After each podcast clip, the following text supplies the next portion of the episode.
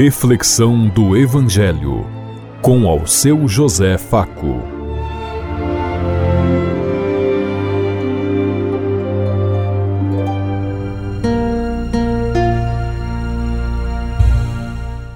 Paz bem a todos os ouvintes da Rádio Construtiva e todas as emissoras em sintonia conosco e o povo que nos ouve.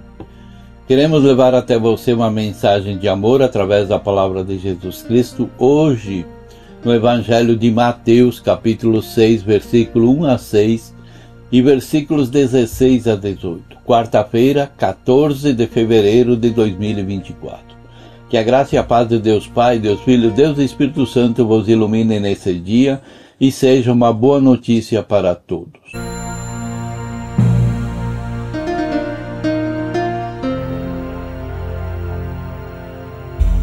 O Senhor esteja conosco, Ele está no meio de nós. Proclamação do Evangelho de Jesus Cristo, narrado por São Mateus.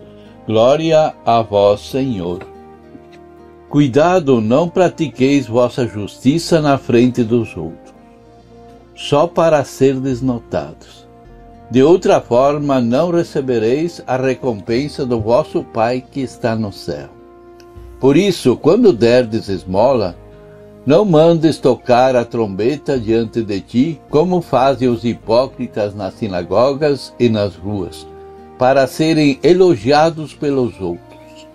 Em verdade vos digo, já receberam sua recompensa. Tu, porém, quando derdes esmola, não saiba a tua mão esquerda o que faz a direita, de modo que a tua esmola fique escondida e o teu pai que viu no escondido te dará a recompensa. Quando orardes, não sejais como os hipócritas que gostam de orar nas sinagogas e nas esquinas das praças, em posição de serem vistos pelos outros. Em verdade vos digo, já receberam sua recompensa. Tu, porém, quando orardes, entra no teu quarto, fecha a porta e ora ao teu pai que está no escondido. E o teu pai que vê o escondido te dará a recompensa. Quando jejuardes, não fiqueis com o rosto triste como os hipócritas. Eles desfiguram o rosto para figurar aos outros que estão jejuando. Em verdade vos digo, já receberam sua recompensa. Tu, porém, quando jejuardes, perfuma a cabeça e lava o rosto para que os outros não vejam que estás jejuando, mas somente teu Pai que está no escondido. E o teu Pai que vê no escondido te dará recompensa. Palavra da salvação. Glória a vós, Senhor.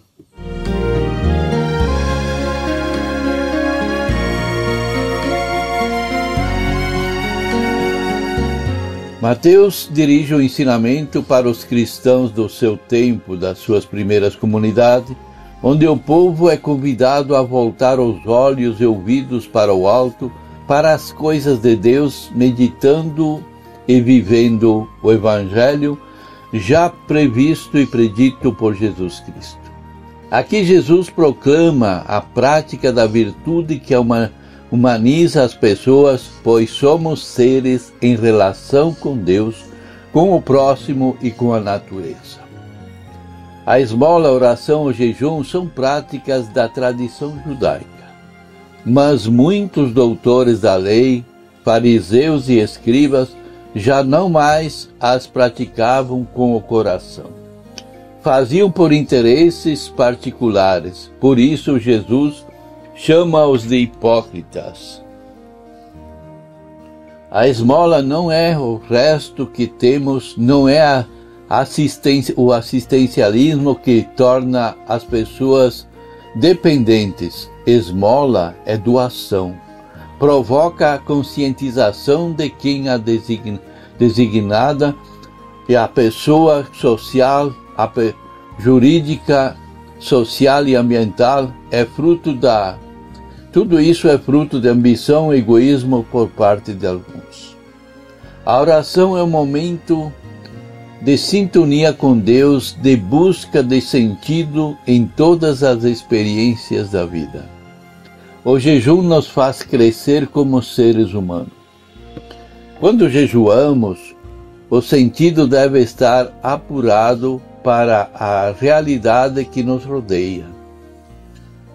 Sairmos do nosso comodismo cotidiano individualista, perceber nossa responsabilidade diante das consequências que o consumismo proporciona na natureza e na sociedade. Estudos estimam que morrem uma criança a cada três minutos por não ter acesso à água potável, por falta de rede de esgoto e por falta de higiene, alimentação e muitas outras necessidades básicas que não conta na vida deles. Fruto da cultura do descarte e do individualismo, aonde a sociedade não olha para si não olha para os outros, mas só para si. Jejuar não é deixar de comer, é aceitar de maneira consciente que nosso desejo, nossas necessidades, nossos interesses não são o centro do mundo. Nós não somos o centro do mundo. O centro do mundo é Jesus Cristo. E Jesus Cristo disse que enquanto houver fome, miséria e sofrimento, não é o reino de Deus, porque o reino de Deus é o lugar onde todos são iguais, onde todos participam da mesma graça, da mesma vida e da salvação em Deus. Esmola, oração e jejum são as virtudes que nos humanizam, que nos aproximam de Deus através do próximo e da natureza, se nós soubermos acolher. Por isso, Jesus, em certos momentos ou imediatamente após ter tido dito que não se pode servir a dois senhores, Jesus nos convida a não nos preocupar com a nossa vida que depende do alimento, nem do nosso corpo, a ser protegido pelas roupas. E acrescenta que ninguém poderá prolongar a própria existência só pelo fato de se preocupar com isto. Ao falar do alimento e da roupa, se fosse hoje, falaria também com certeza das habitações. Estas nos falando, enfim, da vida e da morte. Essa é a preocupação de, fundamental de Jesus no seu tempo que todos tivessem uma casa, alimento, uma moradia. Como nós estamos vivendo isso hoje? Nós fazemos parte daqueles que lutam para que todos tenham direito à sua terra, à sua casa, à sua propriedade, como está escrito lá na Bíblia, que a terra é de Deus e ele a dá, ele a empresta para que nós a administramos, cuidamos e a cultivamos. Como nós vemos todos esses conceitos que Deus deixou, nós os assumimos em nossa vida? Pensemos em tudo isso enquanto eu lhes digo. Até amanhã, se Deus quiser. Amém.